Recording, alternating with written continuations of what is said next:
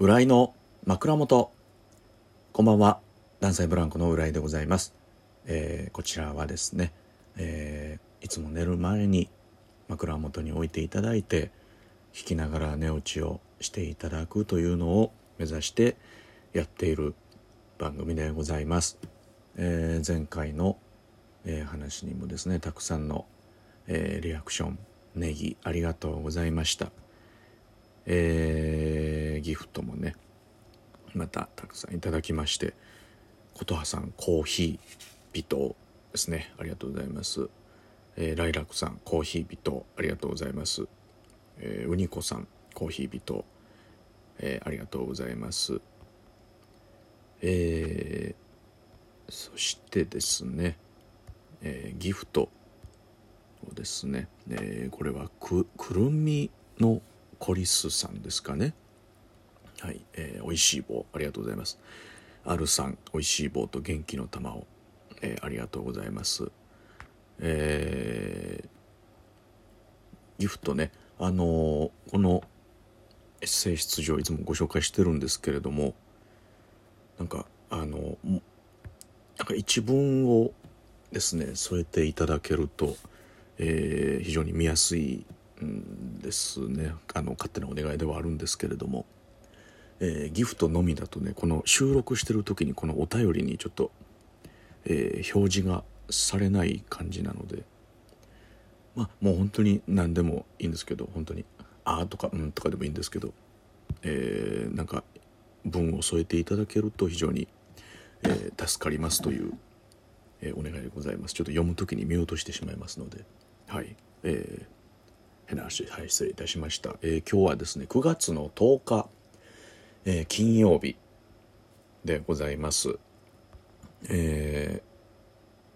ー昨日が、えー渋谷の方でライブが2本と、えー今日が幕張で、えーライブが2本ということでございました、えー今日幕張はですね普通にあの昼ネタライブと、えー同期のですねコロコロチキチキペッパーズと、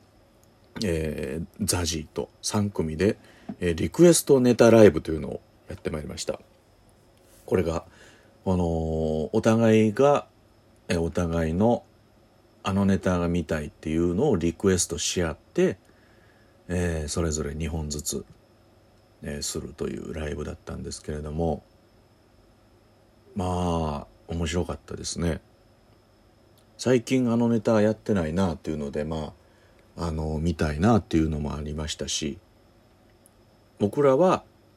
ZAZY にあの「パーフェクトサーファー」っていうフリップネタがあるんですけどそれをあのまた見たいなと思ってリクエストしてでコロチキにはですねあの異世界の案内人っていうなんか西野が異世界転生してその異世界になんかナダルがこう案内人としていろいろ喋るけども何言ってるか分からへんみたいな言うてる意味分からへんみたいなネタを僕らは逆に見たことがなかったんでリクエストさせてもらいまして。なんか単独のネタらしくてその単独でしかやってないネタやったらしいんですけどナダルがあもう9割セリフ喋るという、まあ、その珍しいね形のネタやったんでそれも含めて、えーリクエストさせてもらいましたけれども。まあ僕らは、えーコロチキから1本ザジーから1本リクエストもらったんですけどコロチキからは、えーケンタウロスっていうネタがありましてそれがもう本当に、えー、NSC 在学中から1年目の時にようやってたネタです本当にもう初期も初期の。ネタですよね。10年以上前のやつだったので本当に緊張しましたね。そのやっぱまあそんほんと年1回ぐらいはやってたんですけどなんかほん懐かしいネタ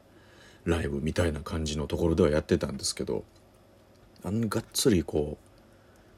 やるっていうとなったらまあ久しぶりやったんでもうめちゃくちゃ緊張しましたねなんか。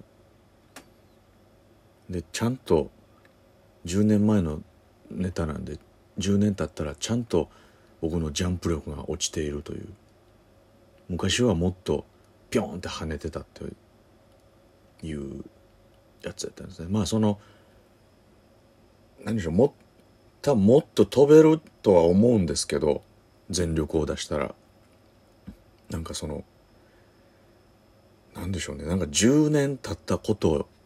へのなんか照れというか本当はもっと飛びゃいいんですけどちょっとなんかあのネタを本当に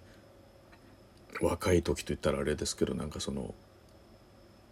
その時のやつをこう全力でやるというのが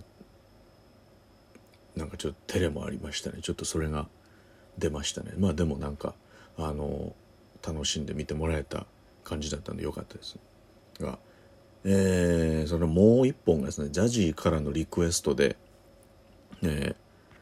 あったんですけれどもこれがねあのー、僕ら2年ぐらい前に、えー、その外部の、えー、劇場でやった「みかん塾」という単独があるんですけどそこでやった本当にコントとコントの間でやるもう本当に箸休め的なネタをリクエストされて。なんかこう何でもない本当に僕が細長いでっかいビーカーというかメスシリンダーみたいなのを持ってで平井がそのオレンジジュースをパックで持っててで本当にその和の儀式みたいななんか本当にショーがふーんみたいなのが鳴ってるような雰囲気の中をただただ2人がこう 移動して「うーん」みたいなことを言いながら移動してでその細長いメスシリンダーにオレンジジュースを注いで最後飲むっていう。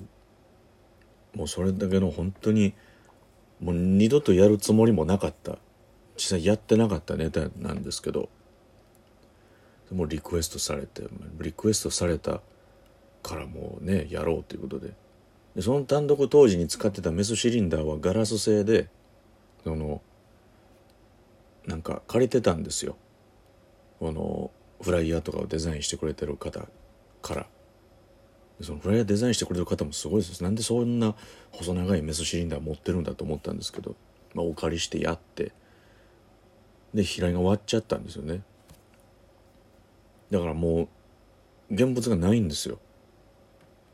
だからどうしようって言ってもで僕は前日にあの東急ハンズ行って東急ハンズはすごいね。何でも置いてある。もう細長いメスシリンダーをねあなたに買い直してでやったっていう。歌でしたけれどももうもうやらないですねあれは。多分本当に。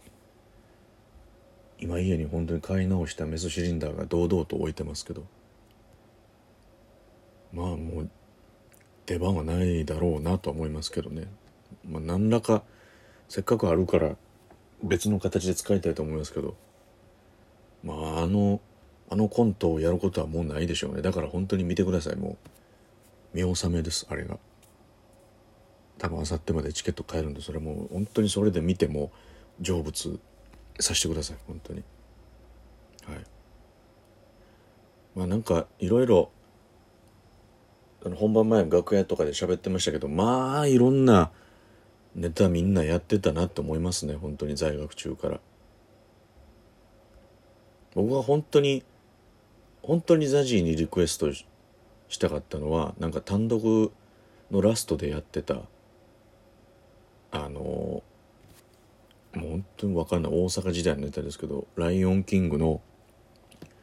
あの曲がかかってたの「えー」っていうやつがかかっててる中でなんかもういろんななんか動物がいたのか忘れましたけどずっとザジーが大喜利に答えてると。でいい答え出ないいい答え出ないみたいな中で僕らもゲストで出てて僕が隅っこで舞台上でバナナ食べてるんですよそのバナナを食べててで1本食べ終わった食べ終わるまでが制限時間なんですよ。その大喜利答える。で僕はもうガーって食べて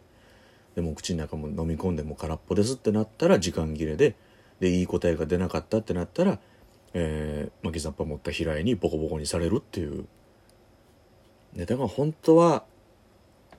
見たかったですね僕個人的には。ライオンキングの壮大なもう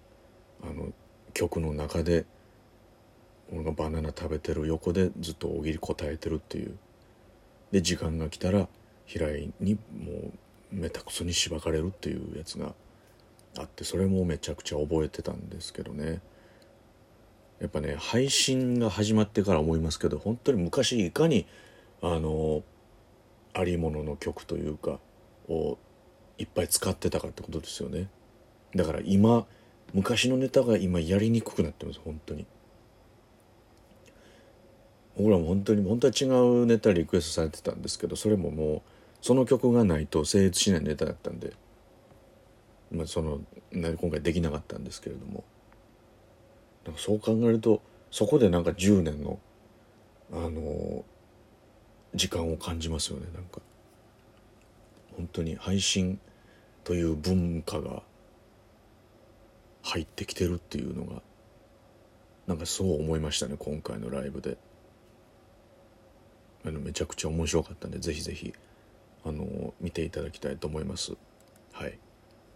で明日はまた渋谷のドームワンの方で大自然さんの企画ライブ「植林」がありますんで見ていただきたいと思います。ビスケットブラザーズも来ます。おやすみなさい。